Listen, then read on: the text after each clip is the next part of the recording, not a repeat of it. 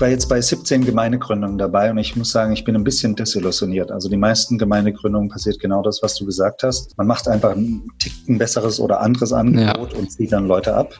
Und das braucht es aus meiner Sicht nicht so unbedingt.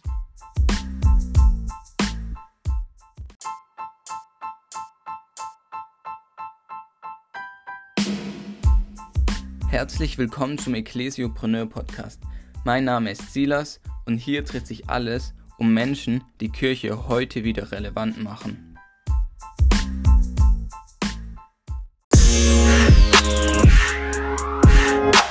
Herzlich willkommen zu einer neuen Folge des Ecclesiopreneur Podcasts.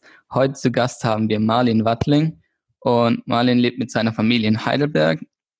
Dort ist er im ältesten Team in der Mosaikgemeinde, hat die auch mitgegründet und er arbeitet bei Loom Partners, einer Beratungsfirma für Transformation. Sein letztes veröffentlichtes Buch fasst Kernaussagen der Forschung von N.T. Wright zusammen, einer der führenden Neutestamentler unserer Zeit. Mehr dazu kannst du auch auf seinem Blog lesen, findet ihr unten in den Show Notes. Herzlich willkommen, Marlin. Schön, dass du da bist. Schön hier zu sein. Hallo. Dankeschön. Genau, also am Anfang zur ähm, Mosaikgemeinde ja, wie kam es denn überhaupt zu eurer, äh, zur Gründung eurer Gemeinde und warum? Genau, äh, 2004 haben wir mit der Gründung angefangen. Damals meine Frau und ich. Wir waren äh, Teil einer anderen Gemeinde, eine halbe Stunde entfernt und wollten einfach was für unsere Stadt machen und hatten das Gefühl, so eine sag ich mal, bodenständig charismatische Gemeinde äh, würde der Stadt gut tun. Wir waren bei Vineyard damals, es hat uns sehr gefallen, die Werte, ähm, Heiliggeist, ähm, Gott geführt, Gottes Stimme hören, für Leute beten, aber gleichzeitig, sag ich mal, normal sein, mit Jeans kommen und über das Leben erzählen und so weiter. Genau. Und ich habe damals in Heidelberg studiert. Und wir hatten ungefähr fünf Jahre überlegt, ob wir das äh, starten können wollen. Ich war vorher schon mal in der Gemeindegründung involviert in den USA und äh, von daher lag mir Gemeindegründung auf dem Herzen. Ich hatte damals das Gefühl, ich bin zu jung. Ich war wahrscheinlich auch zu jung, war 26 Jahre alt. Aber dann durch ein paar Umstände und äh, wir würden sagen, Gottes Führung hat sich ergeben, dass wir starten sollen. Und dann haben wir gesagt, wir starten und haben Leuten erzählt, wir machen jetzt eine Gemeinde. Cool, ja. Und was war das für eine Gemeindegründung, wo du involviert warst in den USA? USA, ich war eine, war eine Gemeindegründung äh, da involviert und im Prinzip, wir haben zwei Jahre Straßenevangelisation gemacht, also Leuten mit Handzettel belagert und äh, von Haustür zu Haustür gegangen. Äh, Zeug, das jetzt vielleicht äh, ein bisschen aus der Zeit ist, war damals auch schon irgendwie fragwürdig, aber wir haben es halt gemacht und versucht, irgendwie Gemeinde zu gründen. Genau. Haben es nicht geschafft, richtig, aber wir haben es probiert. Ja, dir die Mosaikgemeinde gegründet, aber ihr hieß ja ihr habt ja, wart ja am Anfang Teil von Vineyard, wenn ich das richtig gelesen habe. Genau. Und habt euch dann aber später umgenannt. Genau, wir waren Teil vom Vineyard-Verband, Vineyard Heidelberg. Äh, so sind wir gegründet und waren zehn Jahre Vineyard Heidelberg und dann irgendwann sind wir äh, raus aus dem Vineyard-Verband und haben uns einen Namen gewählt und das war dann Herr Mosaik. Ja, wie kam es dazu? Also warum wollt ihr euch umnennen? Ähm, naja, weil wir aus Vineyard raus sind und Vineyard ja sag ich mal, eine Organisation ist, äh, mit gewissen Re Rechten und Pflichten und so weiter. Und wir, wir haben äh, damals für uns als Gemeinde entschieden, dass unser Weg ein bisschen woanders hinführt. Und äh, das Interessante war, ich wollte eigentlich damals, als wir die Gemeinde gegründet haben, äh, die Gemeinde schon äh, Mosaik nennen. Äh, ich hatte damals eine kleine Band, die hieß Mosaik. Ähm, und irgendwie schien mir der Name auch passend für die Gemeinde.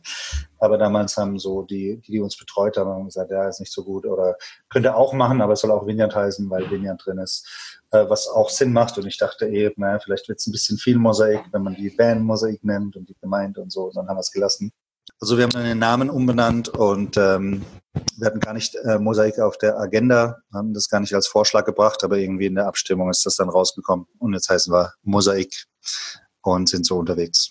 Aber man muss ja sagen, dass ihr nichts mit den Mosaikgemeinden zu tun habt, die es sonst so gibt. Also die.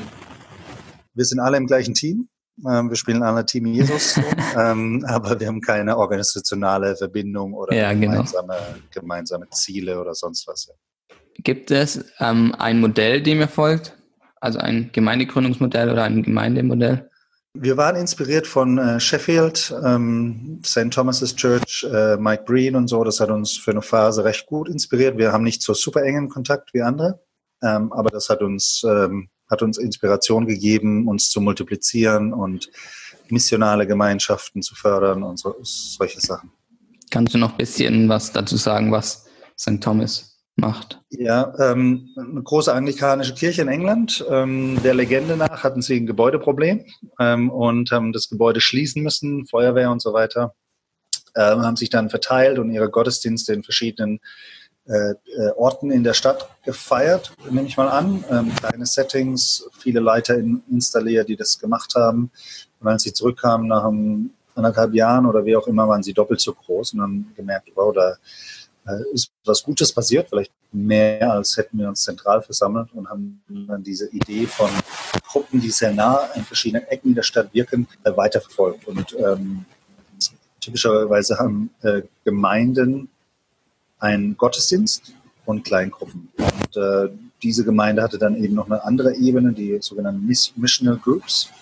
Äh, und die sind da, um die Botschaft nach außen zu tragen und sich eher um eine Mission herum zusammen. Also weniger um das Feiern Gottes oder weniger um die Seelsorge füreinander, sondern mehr um das, die Hände und Füße Jesu zu sein. Und das haben wir äh, genommen und daran haben wir uns orientiert. Ähm, bisschen umgewandelt. Mittlerweile haben wir ungefähr 17 missionale Gruppen in unserer Kirche. Ähm, und ähm, dadurch, dass es drei Ebenen sind, sind es tendenziell viele Termine in der Woche. Das heißt, wir ermutigen Leute auch, an zwei der Ebenen dabei zu sein, also gerne mal den Hauskreis zu, zu killen oder auch den Gottesdienst und das zu nehmen, was für sie funktioniert. Ähm, das hat, hat, aber auch zur Konsequenz, äh, dass man nicht alle auf einem Haufen versammelt, wie das typischerweise für das Selbstgefühl einer Gemeinde äh, wichtig ist. So bei uns manchmal ist dann so das Gefühl, ähm, wer ist denn eigentlich das Wir? Wer gehört dazu? Die Grenzen sind etwas verschwimmend. Uns hat die, den, die Konsequenz, dass wir eher auf Multiplikation aus sind, also an vielen verschiedenen Orten zu wirken und nah bei den Leuten zu sein, als die Leute zu uns zu sammeln in, in Gottesdienste. Wir sammeln auch, aber es ist ein anderes, anderer Schwerpunkt, ähm, den, wir, den wir da mitgenommen haben und den wir seit über zehn Jahren äh, umsetzen und Erfahrung damit sammeln. Ja, und ihr habt dabei ja auch ähm, seit uns eurer Gründung habt ihr ja sieben Träume formuliert. Ja. Und ihr schreibt, dass sie wie ein Anker sind, die ihr, äh, die, den ihr in die Zukunft geworfen habt. Ja. Um, um euch halt daran voranzuziehen. Mhm. Was hat es damit auf sich und was sind die sieben Träume? Also ähm, wir haben verschiedene Leitungstools, Vision, Strategie, Träume, Werte. So muss man ein bisschen aufpassen, dass nicht zu viel wird. Aber ähm, als wir die Gemeinde gegründet haben, haben wir uns äh, gefragt, wie soll denn Heidelberg anders sein in 50 Jahren? Also wenn wir, sag ich mal, Erfolg haben, nehmen wir mal an, Gott gibt uns Gunst und was wir machen, stößt auf Gegenliebe in der Stadt. Äh, wie wird die Stadt dann anders sein? Wir haben die Sprache von Träumen genannt, um das ein bisschen zu durchdenken äh, und zu sagen, was soll passieren, was soll für uns wahr sein als Gemeinde, aber auch vielleicht für die Stadt wahr sein, qualitativ, äh, dass wir, dass wir, sag ich mal, das als Erfolg verbuchen können. Wir haben ein paar zahlenmäßige Ziele, ähm, aber die sind uns nicht so wichtig, ähm, aber sie geben ungefähr die Richtung an und dann ein paar inhaltliche Sachen. Wir haben zum Beispiel ähm, ein Traum von uns ist, dass wir Kunst und Kultur in Heidelberg prägen. Also, dass wir als Christen, als Menschen, die, die Gott kennen, als Menschen, die Hoffnung haben, äh, Kunst und Kultur so prägen, dass andere Leute auch Hoffnung dadurch bekommen. Wir erleben manchmal, die, Kultur, die Kunst und Kultur ist einfach ein Spiegel der Gesellschaft, spricht manchmal Missstände an, manchmal eine gewisse Lehre, manchmal äh, kritisiert sie Dinge und das ist gute Kunst tut das, äh, bildet Realität ab. Aber wir haben das Gefühl, vielleicht brauchen Leute auch noch was mehr, an das sie glauben können. Eine Hoffnung, eine bessere Version oder so. Es darf kein Kitsch werden, nichts Oberflächliches, dass man einfach so Blümchen an den Rand malt und irgendwie sich was zu, zusammenstellt, sondern wir träumen davon, dass wir Künstler und Kultur prägen und fördern können, so dass sie Glaube, Liebe, äh, Hoffnung auf, ausdrücken. Das ist unser, unser Bild von Gott her, was, was passiert, wenn, wenn sowas gut funktioniert. Und wir fragen uns, wie wäre denn Heidelberg, wenn es ein Ort wäre, der geprägt ist von Glaube, Liebe, Hoffnung. Die Kunst, dass, dass die da eine Rolle spielt. Das wird nie in der Summe so sein. Es wird jeden Tag auch noch regnen und schlechte Erlebnisse geben. Aber das ist eben ein Traum, dass wir es lernen oder dass wir Leute unterstützen, dass sie so eine Stimme bekommen, dass sie das freisetzen, dass sie das benennen können, dass sie das vermitteln können auf eine Art, die glaubwürdig ist und Gewicht hat. Was habt ihr noch dafür äh, Träume formuliert? Was sind es noch? Ja. So ganz kurz mal anreißen. Ähm, ja, unser zweiter Traum ist, äh, dass wir bekannt sind für die Liebe zu den Armen. Ja, also dass es eine Barmherzigkeit und ein, eine nach unten Mobilität gibt bei uns, die uns auszeichnet und die vielleicht dann sogar die Stadt auszeichnet. Also äh, das war noch vor der Flüchtlingswelle, als wir diese, diese Träume formuliert haben. Und das kommt aus unserem Vineyard-Erbe, da war das auch immer ein großer Wert, Armen zu dienen. Und wir merken halt, ähm, klar in unserer Kultur, und wir Christen sind ganz normal auch Teil der Kultur, gibt so eine, so eine Selbstoptimierungsgeschichte, ne? seine Komfortzone, und, und, ich will, dass es mir besser geht und, und, dass ich so meine Träume verwirklichen. Und da ist manchmal dann wenig Zeit, Kappa, Platz, Aufmerksamkeit für Leute, denen es weniger gut gibt. Und ähm, das ist auch ein großes Problem in unserer Kultur. Die Schere geht auseinander und das führt alle möglichen, möglichen Probleme. Und wir wünschen uns, dass wir als Christen das natürlich drauf haben, dass wir Armen dienen. Jetzt manche Leute machen sich da ein bisschen den Kopf und sagen, ja, darf man da überhaupt bekannt dafür sein? Man sollte es doch im Verborgenen tun. Ähm, wir würden es gerne im Verborgenen tun, aber so, dass es die Leute auch sehen, nicht wegen dem Marketing, sondern heißt in der Bergpredigt, lasst eure Taten scheinen vor den Menschen, dass sie das sehen und den Vater im Himmel preisen. Also, dass wir das so ausdrücken, dass es einfach merkbar ist und benennbar ist für Leute, die neu dabei sind und äh, ja, dass es über die Kirchengrenzen hinausgeht und äh, vielleicht sogar die, die Stadt prägt. Man weiß nicht, wie lange wir Zeit haben. Ich kann gerne die anderen fünf auch noch. Du kannst sie ja kurz nennen und dann, dass man ungefähr eine Idee davon hat, was ja, genau. es noch ist. Also der erste Traum ist bekannt für Gottes Gegenwart, dass Gottes Präsenz bei uns einen Unterschied mhm. macht. Also nicht nur das Wissen über Gott, sondern seine Gegenwart. Wir wollen Leute in Berufung, äh, Berufung finden und fördern. Das ist eine Stadt, wo auch viele Leute hinkommen zum Studieren, Lebensphasen. Wir wollen Leuten helfen, in ihre gottgegebene Bestimmung reinzukommen. Wir haben äh, Senden und Segnen. Also uns soll es nicht nur gehen um unser, unseren Stamm, sondern wir wollen in andere investieren, wollen, weil wir Möglichkeiten haben zu bestätigen und Gutes zu tun. Wir wollen Leute in allen Lebenslagen mit Gott in Verbindung bringen. Also nicht nur kirchlichen Dingen, sondern Computerprogrammieren, all diesen Dingen alltagsrobusten Glauben machen. Wir wollen eine neue Erfahrung für Glauben im 21. Jahrhundert äh, finden, weil wir denken, dass Formen sich immer weiterentwickeln müssen. Und wir wollen da Relevanz bleiben. Und ähm, ich glaube, das waren es. Waren sieben? Hast du mitgezählt? Nee, habe ich nicht, aber ich denke, es waren sieben. Müssen ja, ja. Aber ähm, finde ich sehr spannend, was ihr für Träume habt. Und da ist mir jetzt auch ein Zitat eingefallen, oder das war jetzt in der letzten Folge, die rausgekommen ist. So war da ein ähm, Zitat, was ähm, der Andreas gesagt hatte, ähm, war, was Jesus verkündete, war das Reich Gottes und was kam, war die Kirche. Und ich fand jetzt so, dass ihr diese Träume, dass die ja auch nach außen gerichtet sind, also ein Großteil von denen. Deswegen fand ich das ganz cool. Und vielleicht geht es ja, ging es euch ja auch so bei den bei der Ausformulierung eurer Träume, dass ihr auch ähm, diesen Blick nach außen richten wollt und nicht nur auf dieses Miteinander und so, man bleibt so in seiner Bubble in der Kirche. Und das macht ihr oder das äh, sagen eure Träume auf jeden Fall aus. Genau, wir haben uns immer wieder gefragt, wir wollen nicht nur Träume für uns haben, dass wir groß, stark, berühmt und erfolgreich sind, ähm, was manchmal eine Vision bedeutet, wir wollen einfach wichtig sein. Wir haben uns immer eigentlich gefragt, naja, was will Gott in unserer Stadt tun und welche Rolle können wir dabei spielen oder wie können wir das unterstützen? Manchmal ist es uns gelungen, manchmal ist es trotzdem, wir wollen toll sein, aber so in der Summe war schon, schon der Fokus auf, wie würde, wie würde eine Stadt, eine Nachbarschaft anders sein, wenn hier wirklich das passiert, was passieren soll, laut dem Neuen Testament. Ja, das stimmt.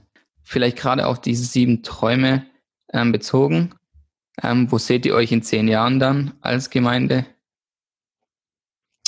Jo, ähm, ganz ehrlich bin ich da gerade ein bisschen raus. Also ich habe jetzt 15 Jahre die Gemeinde geleitet und habe sie diesen, diesen Januar abgegeben und ein, ein Aspekt davon war, dass ich mich diesen Fragen etwas entziehe. Also ich bin nicht mehr vorneweg äh, zu träumen, zu planen und so weiter. Von daher bin ich ein bisschen raus. Ähm, aber natürlich, wir sind jetzt eine größere Gemeinde, da gibt es einiges zu organisieren. Äh, aber jetzt ist Zeit, dass andere Leute diese, diese Fragen ausfüllen. Aber wir wünschen uns eigentlich, dass wir uns multiplizieren in der Stadt und auch an Wirksamkeit zunehmen. Ja? Also bisher, wir waren auch gut im Wollen bisher. Ähm, es wäre cool, wenn wir gut in der Frucht wären, was immer das äh, ist, an den unterschiedlichen Punkten. Ja, und da einfach reifen und, und dran sind an das, was Gott für uns hat. Ideal wäre, also wir hatten mal so, ne, in Heidelberg wohnen 140.000 Leute.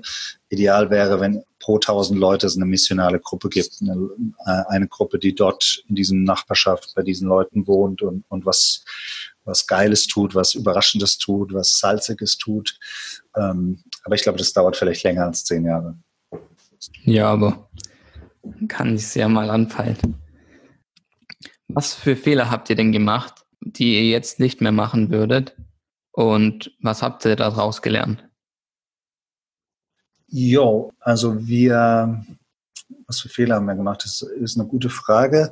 Ich meine, vieles hat mit Personalentscheidungen zu tun. Ähm, das ist nicht immer ganz leicht. Äh, wir sind eine junge Gruppe, wir sind sehr pragmatisch, wir haben ein spezielles Umfeld, ähm, wie wir arbeiten. Ich habe immer einen Job nebenher oder hauptsächlich gehabt und die Gemeinde nebenher gemacht. Ähm, und da waren, waren ein paar Entscheidungen oder Konstellationen dabei, die nicht so gut funktioniert haben. Und ähm, im Nachhinein, wenn man mehr weiß, würde man vielleicht manche Dinge von, an, von Anfang an anders machen. Ich habe mir persönlich zu viel Stress gemacht, ähm, dass nicht zu viel gesorgt über die Jahre, wer nicht da ist. Ähm, interessanterweise merken das jetzt mehr und mehr Leute dieser Tage, dass Leute einfach nicht mehr so regelmäßig in Gottesdienste gehen oder so regelmäßig bei Programmen dabei sind. Die wenigsten Leute organisieren ihr Leben rund um eine lokale Gemeinde und das Programm einer lokalen Gemeinde. Das war vielleicht vor 20 Jahren noch ein bisschen anders, weil es vielleicht weniger Aktivitäten gab, es gab weniger Hektik im Leben, weniger Möglichkeiten. Und wir haben das schon relativ früh gespürt und haben uns eigentlich die ganze Zeit das Gefühl gehabt, wir machen das falsch. Wir predigen zu lasch, wir wir sind zu uncommitted, das sind schlechte Vorbilder und so weiter. Äh, da haben wir uns zu viel Gedanken gemacht. Ich glaube, es ist immer gut anzuerkennen, was die Zeiten mit sich bringen und was nicht in dir liegt, um, um da ein bisschen lockerer sein und, und drauf anzugehen. Jo, wir haben manchmal strukturell ein paar Dinge zu unstabil gemacht. Wir haben relativ viel Turnover, recht, recht viele Leute, die kommen und gehen. Also in Heidelberg kommen viele zum Studieren, gehen viele. Wir hatten dann manchmal auch in der Leitung relativ viele Wechsel. Ähm, vielleicht wäre es noch besser gewesen, da mehr Konstanz drin zu haben in manchen Punkten. Ja. Und was habt ihr dann daraus gelernt und wie habt ihr das dann umgesetzt? Ja, also äh, die, die Leitungskonstanz haben wir verändert und eher auf dauerhafte Modelle gesetzt, äh, weniger so auf Wechsel. Wir, wir wollten Leute schnell reinbringen, auch in Leitung und so weiter. Das war in unserem Fall nicht, nicht das Beste.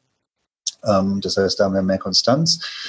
Also Personalentscheidungen, mehr Leute von innen nehmen als von außen war vielleicht äh, äh, eine Sache, die wir gelernt haben. Und beim anderen Ding, das ist uns erst so mit der Zeit aufgegangen. Das machen wir jetzt vielleicht anders. Wir machen uns da weniger im Kopf. Ähm, das ist immer das Problem vom Alter, dass es halt irgendwann später kommt und man dann schlauer ist. Ähm, wäre schön, früher schlauer zu sein. Das stimmt. Ja. Ja, cool.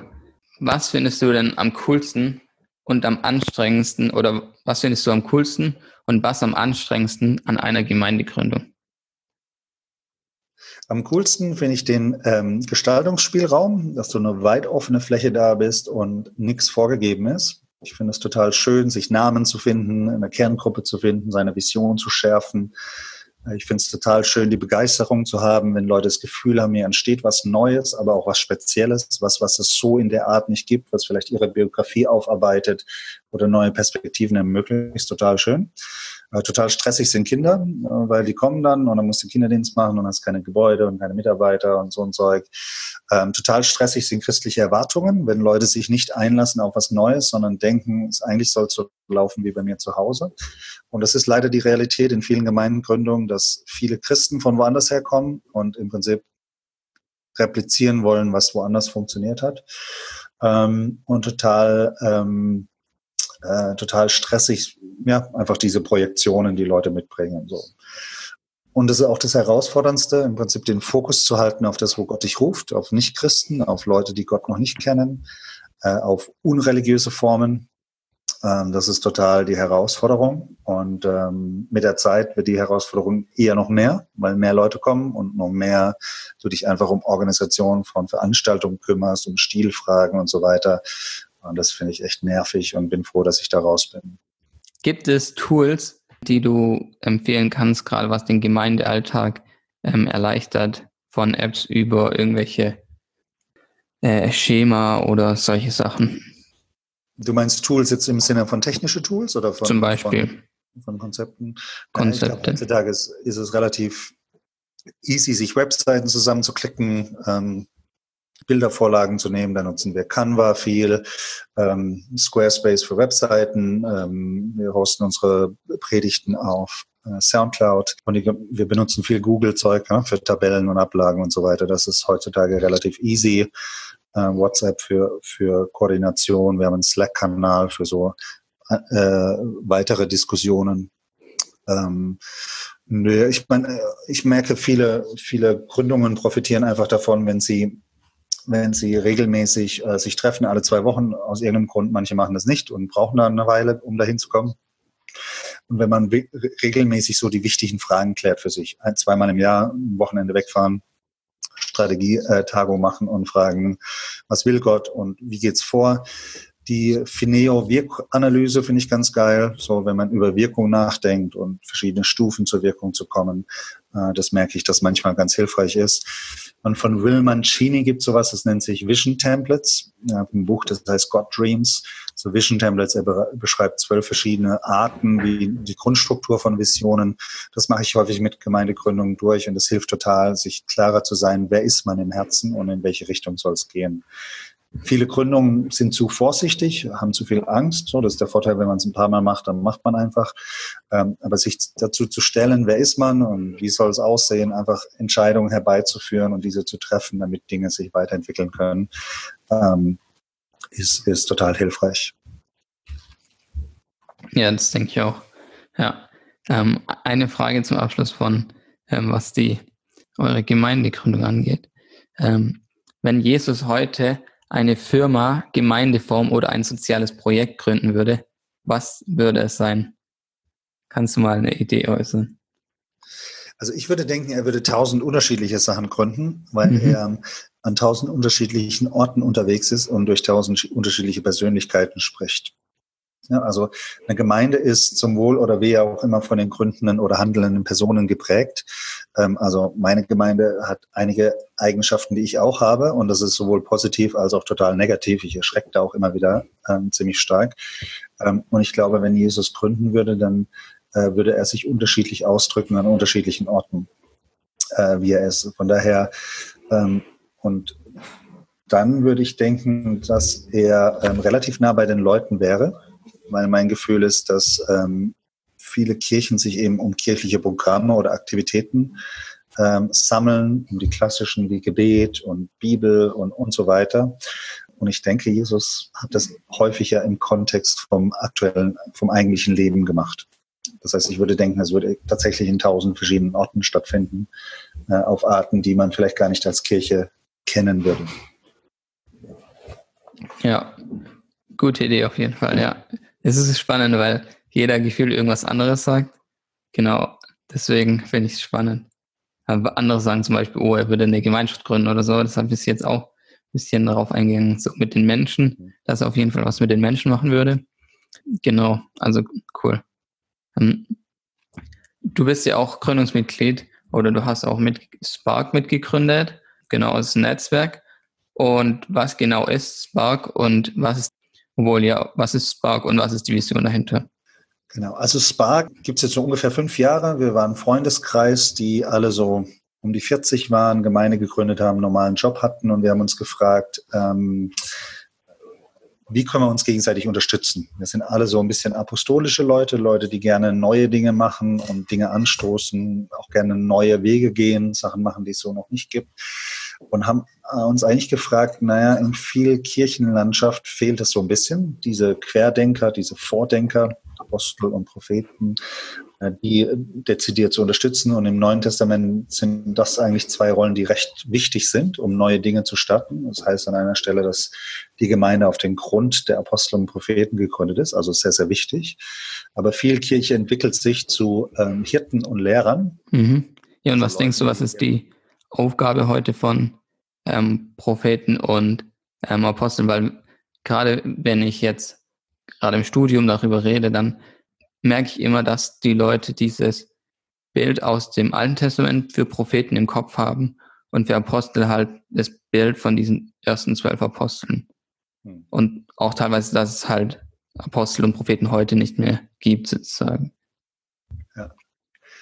Also, wie gesagt, meine säkuläre Übersetzung ist Vor- und Querdenker, also Vordenker, Leute, die einfach neue Dinge sehen oder sagen, da ist noch nicht gut genug oder das müsste man noch angehen, Dinge zusammenbringen, vielleicht die in der Vergangenheit getrennt waren, aber auch neue neue Anwendungen finden und so weiter, also Vordenker und Propheten häufig ein bisschen Querdenker, also Leute, die auch Dinge in Frage stellen, häufig um auf den Willen Gottes hinzuweisen, manchmal aber auch so ausgedrückt durch Kunst, also Differenzen, Missstände anzusprechen und dadurch ähm, Dinge auf ihre Substanz irgendwie herausfordern, sich wieder dem Willen Gottes zuzuwenden. Das ist, was ich äh, so daran verstehe. Beide dieser Typen sind nervig. Der Apostel, weil er dauernd irgendwie was Neues lostritt und die Leute irgendwann sagen, hey, wir haben das alte noch gar nicht fertig gemacht oder wir sind noch gar nicht so gut, wir haben gar nicht das Recht, in so eine Richtung zu gehen, weil wir zu wenig qualifiziert sind. Und die Propheten natürlich, weil sie dauernd alles in Frage stellen und kritisieren und so weiter. Ich verstehe, dass die nicht die einfachsten Typen sind. Und genau deswegen sind Gemeinden häufig eher von Hirten. Hirten sind die Netten, die die Leute zusammenbringen, die fragen, wie es jedem geht, die Geduld haben und vermitteln.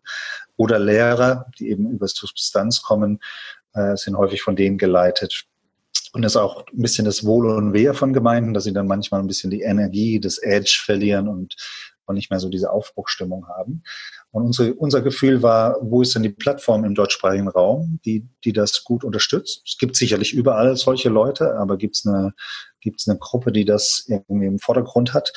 Und Apostel und Propheten lassen sich auch nicht gerne einspannen für, für eine Agenda, die es schon gibt, sondern die, die bringen ihre eigene Agenda oder ihre eigenen Schwerpunkte.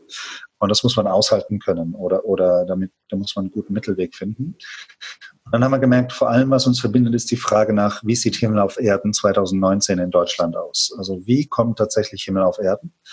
Nicht nur im Sinne von religiösen Programmen, dass wir ganz tolle Worship-Zeit haben oder dass wir ganz intensiv beten, ähm, sondern äh, in der sozialen Veränderung, in, im Impact für die Welt, in neue Dinge machen, die Glauben ausdrücken. Ähm, diese Frage hat uns im Prinzip getrieben. Und jetzt ist ähm, Spark im Prinzip eine Plattform für solche Leute, die diese Frage stellen und die da unterwegs sind. Wir äh, haben Gemeinden, Gemeindegründungen, aber auch etablierte Gemeinden, wie auch äh, Businesses oder, oder soziale Orte, äh, die versuchen, diese, dieser Frage nachzugehen. Also wir haben jetzt kein genaues Modell, sondern wir unterstützen Leute, dieser Frage mit einer gewissen äh, Nachhaltigkeit und, und Mut nachzugehen und versuchen ihnen zu helfen, nächste Schritte zu gehen, sie zu unterstützen, inspirieren, für sie da zu sein, manchmal finanzieren, wenn es sein muss und ähm, ja, einfach neue Dinge loskicken. So. Also es ist sozusagen ähm, ein Netzwerk für Leute, also Apostel und Propheten, die neue Dinge starten wollen, ähm, die ja. ja. Himmel auf Erden bringen. Mhm von Kirchen über andere Gründungen als Startups oder ähm, und Business. Genau, Himmel auf Erden kann Kirche sein, ja. aber auch genauso gut Business sein oder Fußballverein oder, oder irgendwie ein Café oder was auch immer. Und das wollen wir öffnen und, und äh, unterstützen und gucken, was da rauskommt. Kannst du vielleicht als Beispiel ein Projekt, äh, kurz mal sagen, was für ein Projekt zum Beispiel entstanden ist, also mit eurer Hilfe? das vielleicht ein bisschen anders ist als jetzt so klassische Gemeindegründung oder so. Ja, also äh, wir haben ein paar, wir haben, ähm, lass mich überlegen, welches wir da, welches die wir da gut nennen können. Also wir haben einen Ort, äh, das ein physischer Ort ist, ein Café, ein Raum, mhm. ein Gebäude. Und das ist verbunden mit einer Gemeinde. Ähm, aber die Leute, die dort sind, sehen das Café als ihren Hauptwirkungskreis. Äh, und wollen durch, diesen, durch dieses Café was in ihrer Umgebung tun. Und ich glaube, die Frage war, was tun sie denn tatsächlich? Also außer Kaffee machen und nett sein und irgendwie Hallo sagen. Was ist die Veränderung, die man bewirken will? Wie genau geht's man, geht man es an?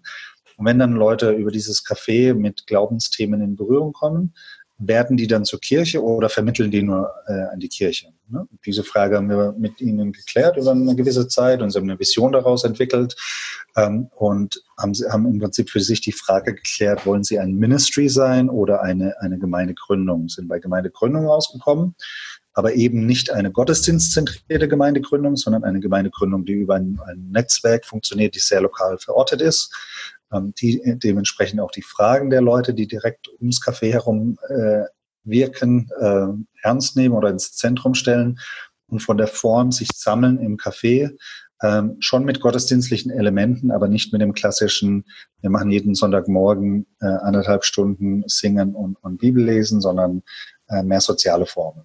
Ja, und daraus ist eine Vision entstanden, daraus gibt es jetzt erste Gruppen und, und Projekte, ähm, die das weitertragen und diese Vision fängt an, fängt an zu leben. Ich muss dazu sagen, wenn du fragst nach, dem, nach der Wirkung, viele dieser, sage ich mal, missionalen Projekte sind jetzt keine gute, schnelle Wachstumsstrategie. Also wenn du schnell wachsen willst, dann mach eine Bühnenshow, gib dir einen Namen, mach dir ein modernes Erscheinungsbild und, und hau irgendwie die Message raus. So. Das ist sicherlich besser, wenn du schnell groß werden willst. Du wirst dann wahrscheinlich groß mit Leuten von woanders, die unzufrieden sind, die zu dir kommen oder, oder die einfach diesen Brand gut finden. Aber wenn du wirklich in deine Stadt reinwirken willst, dann ist das aus unserer Sicht ein, guter Weg, weil du dich immer wieder wirklich auf die Leute fokussierst, die du erreichen willst und die Form hinten anstellst. Also die Form immer der Funktion folgt und dementsprechend ähm, da rausgeht. Aber in Deutschland geht da nichts schnell. Also Leute sind immer kritisch und sind nie ähm, so, so, sofort bei allem dabei. Aber wir denken eigentlich, dass es langfristig und von der DNA äh, eine sehr gute Ausrichtung ist und haben auch ermutigende, ermutigende Situationen immer wieder, die da passieren. Ja, das, was du gerade angesprochen hast, auch was attraktionelle oder ja doch, wie nennt man es? attraktive Gemeinden angeht, also die wachsen eigentlich hauptsächlich auch nur, weil sie halt Leute aus anderen Gemeinden anziehen. Also das ist ja auch, ja, ich weiß nicht, wie nachhaltig das ist. Ähm, genau, aber ja, und euer Ziel ist dann einfach, die nächsten Jahre noch mehr solche Projekte zu starten und mehr Dinge anzustoßen. Ähm, nein, eigentlich nicht. Ähm, also wenn neue Dinge starten, haben wir nichts dagegen. Wir hatten mal das Ziel, äh, mehr zu starten. Ich war jetzt bei 17 Gemeindegründungen dabei und ich muss sagen, ich bin ein bisschen desillusioniert. Also die meisten Gemeindegründungen passiert genau das, was du gesagt hast. Man macht einfach ein Ticken besseres oder anderes Angebot ja. und zieht dann Leute ab.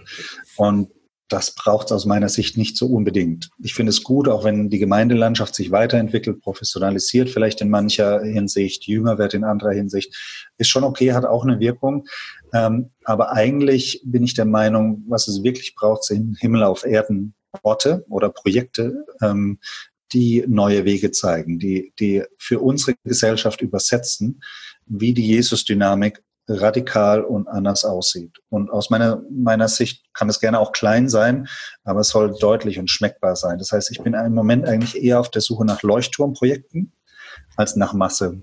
Ähm, und wenn wir Leuchtturmprojekte haben, und ich würde mal behaupten, wir haben sie noch nicht richtig, dann, dann ist Masse auch nicht schlecht oder dann ist sicherlich eine Frage, wie kriegt man das äh, verbreitet und, und multipliziert oder so.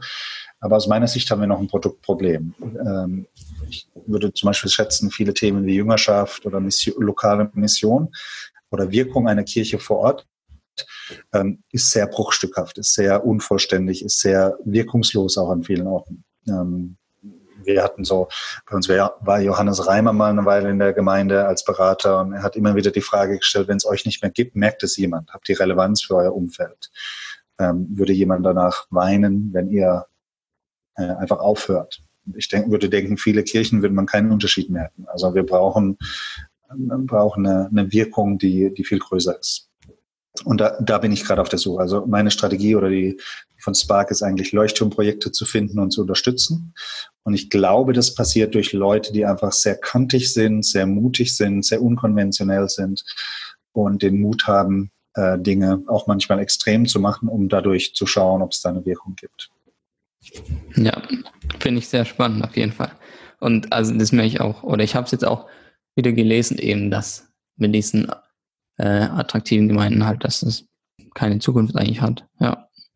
Werden wir neue Leute auf jeden Fall erreichen wollen. wie unterstützt ihr dann oder unterstützt ihr überhaupt Gemeindegründer, Leiter oder Gründer? Ja, genau. Also unsere These ist so zwei Drittel Freundschaft, ein Drittel Tools. Also ähm, wie gesagt, vieles, wenn du so vor oder Querdenker bist, dann wirst du auch viel missverstanden, wirst viel kritisiert oder, oder fühlst dich nicht unter deinesgleichen. Ähm, dementsprechend wollen wir einfach ein freundliches, unterstützendes äh, Miteinander äh, sammeln, wo äh, unterschiedlichste Gaben ähm, ausgelebt werden können, wo wir den Leuten sagen, hier ist geil, ist super, nach vorne, weiter so. Ähm, und natürlich hat auch jede extreme Person oder starke Persönlichkeit auch enorme Schwächen, so auch helfen äh, sich unterstützen, auch manchmal Feedback geben oder so. Aber viel Beziehung äh, und dann manchmal auch Tools, ne? manchmal so strategisch denken oder gerade wenn man in den Businessbereich gibt, dann ist es ja neben dem, sag ich mal, Himmel auf Erden Agenda gibt es auch noch eine ganz ganze Latte von praktischen Herausforderungen von Marketing, Branding, ähm, ja, Leute finden, Finanzierung, all diese Dinge sind auch nicht ganz ohne. Und da haben wir, haben wir Leute am Stadt, die ein bisschen mit beraten können äh, oder helfen können, manche, manche Themen zu übernehmen. Cool. Ja. Okay, ein paar ähm, persönlichere Fragen zum Schluss.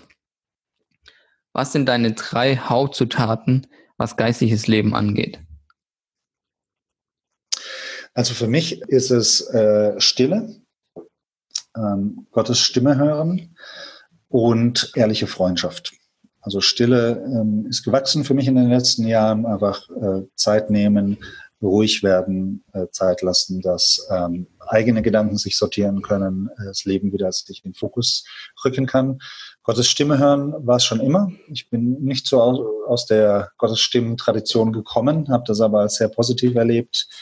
Ähm, mit Gott einen äh, dialogischen Austausch zu haben, ihm, ihm Dinge zu teilen und auch zu hören, was er mich persönlich sagt, über mich sagt, über Situationen sagt.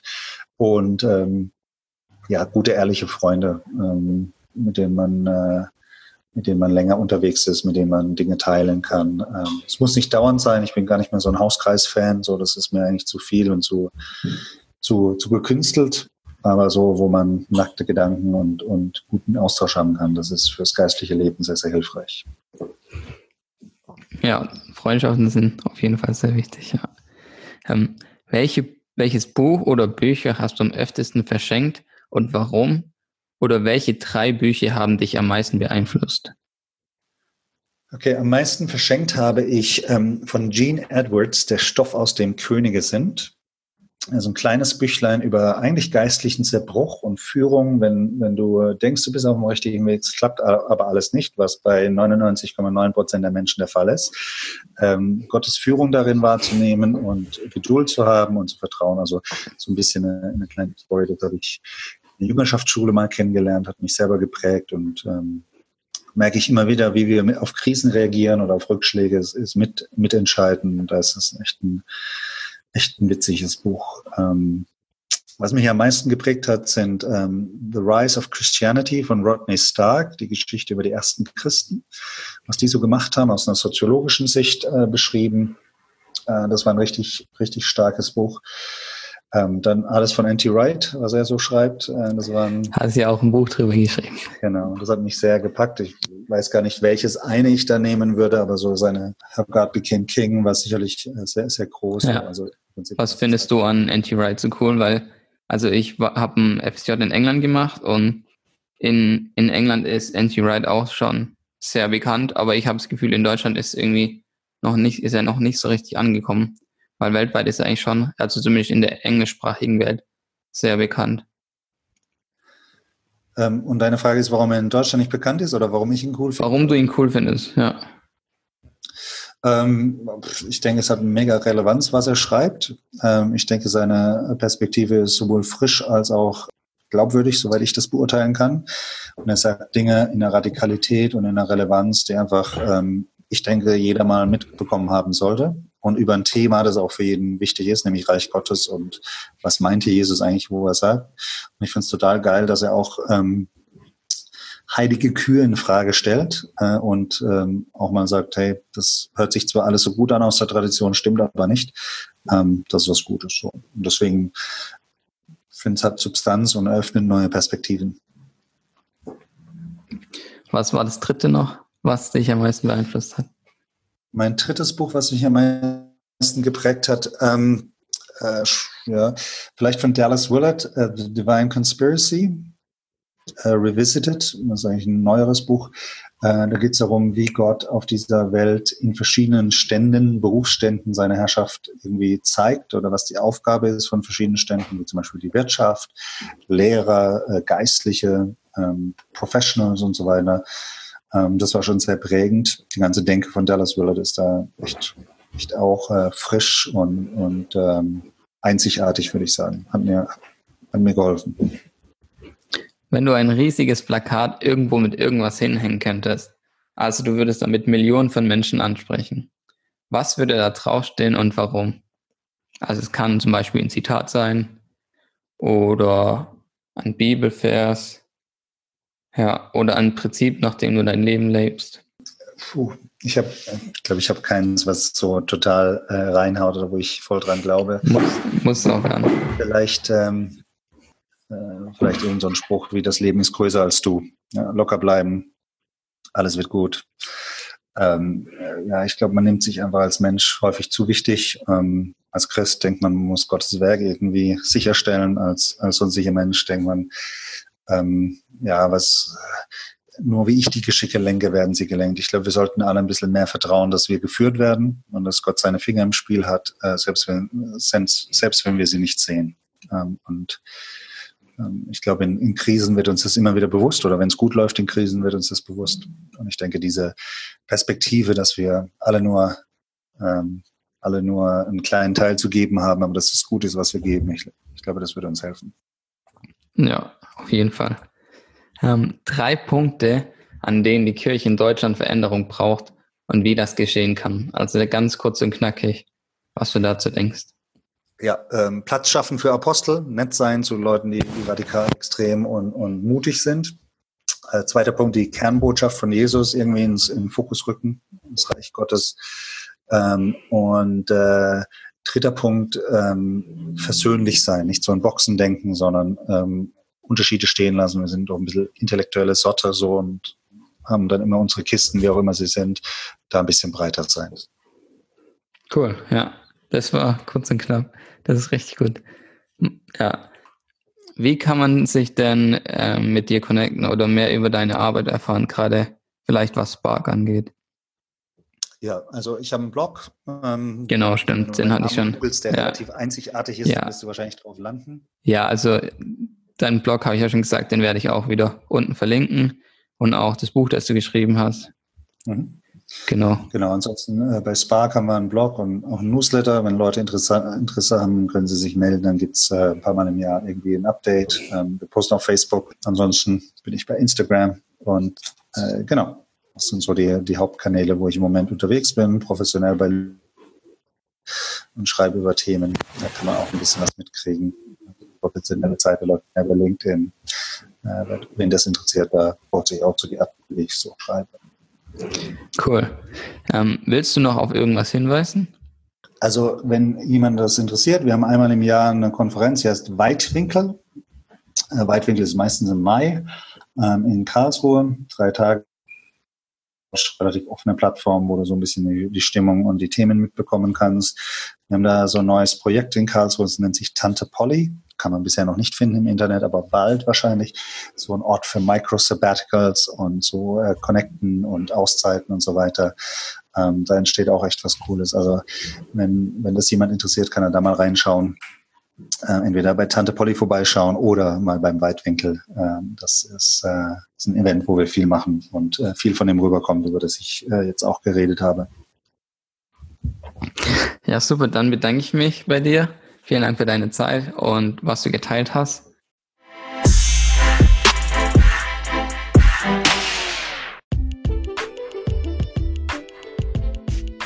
Wenn dich angesprochene Dinge aus der Episode mehr interessieren, schau einfach mal in den Show Notes nach. Wenn dir die Episode gefallen hat, würde ich mich freuen, wenn du den Podcast auf iTunes bewertest zum Beispiel, auf Social Media teilst oder auch deinen Freunden einfach davon erzählst. Es würde mir und dem Podcast sehr helfen. Darüber würde ich mich freuen.